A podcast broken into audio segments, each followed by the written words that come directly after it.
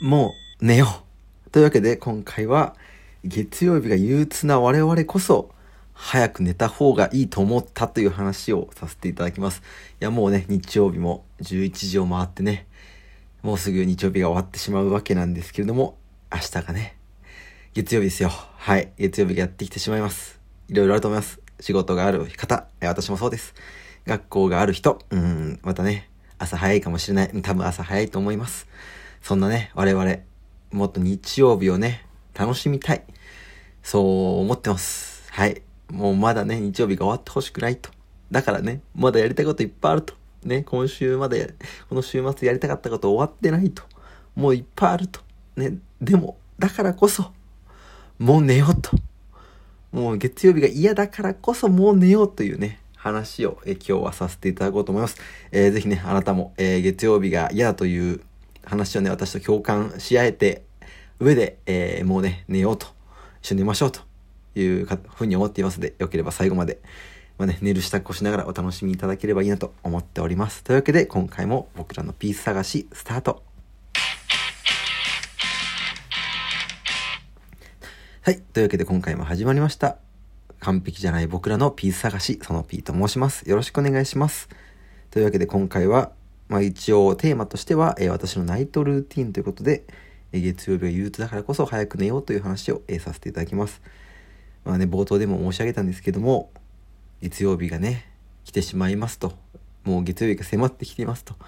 ね、私はよく明けない夜はないっていう歌詞とか歌がよくあると思うんですけど、ね、明けてほしくない夜ってあるよねって私よく思うんですよ。ね、夜が明けたら次の朝が来ちゃうじゃないかとね。夜はみんな予定が入ってなくて、やらなきゃいけないね。例えば、授業もないし、仕事もないし、会議もない。基本的にね。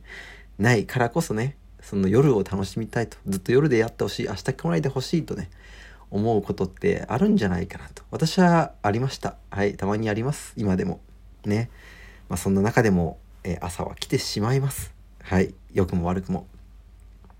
でね、月曜日が嫌だと。日曜日を味わいたいからいつも私はだいたいね、日曜日夜遅くまで、まあ、夜更かしをして、まあなんかいろいろやったりして、まあ深夜3時とか4時にね、寝たりしちゃったこともあったんですけど、これがね、一番月曜日を憂鬱に思う我々にとって一番やっちゃいけないことだなと思いました。はい。その理由として、やっぱりね、これはきっと同じこと経験した方あると思うんですけども、日曜日がずっとあってほしいと。3時とか4時まで起きちゃいましたと。で朝また7時とか8時に起きなきゃいけませんと。ね睡眠時間は4時間ですと。3時間ですと。言ってめちゃくちゃ眠い憂鬱な中朝の支度をして、まあ、今だって仕事に行く方リモートの方いると思うんですけども、まあ、何かしらねやらなきゃいけないことが始まるわけじゃないですか。でやらなきゃいけないことはあるけど眠いと。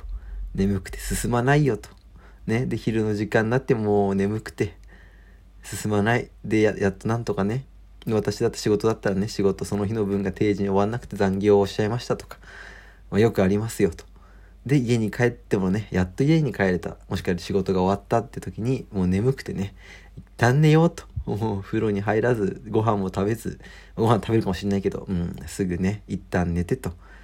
で、まあ、その日本当は見ようと思ってた愛の不時着が見れなかったとか、やろうと思ってた何かね、作業ができなかったとか、趣味ができなかった、本が読めなかったとか、まいろいろゲームができなかったとかね、あると思いもあって、で、結局またね、火曜日を迎えてと、ああ、あれできなかったなと思いながら、また火曜日の朝を迎えるというね、ああ、昨日寝ちゃったなと思いながら、火曜日を迎えるというようなね、最悪な月曜日になってしまうというわけなんですよ。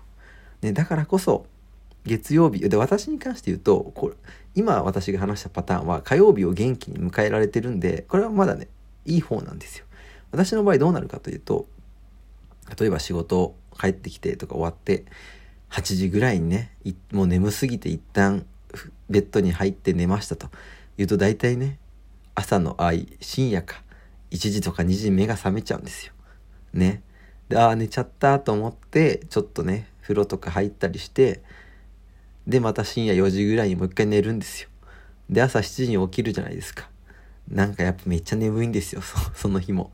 ね、睡眠時間を2分割したせいでなんか眠いんですよ。はい。で、同じ繰り返しを1週間繰り返します。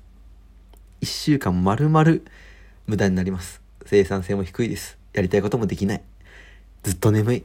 もういいことないんですよね。だからこそ、でもそれは何がいけないかっていうと、月曜日を元気に迎えられなかったからいけないわけで、すべてはね、1週間の良し悪しって月曜日の朝、いや日曜日の夜に早く寝れて月曜日の朝すっきり起きれるかにかかってるんじゃないかって私は思ってるんですよ。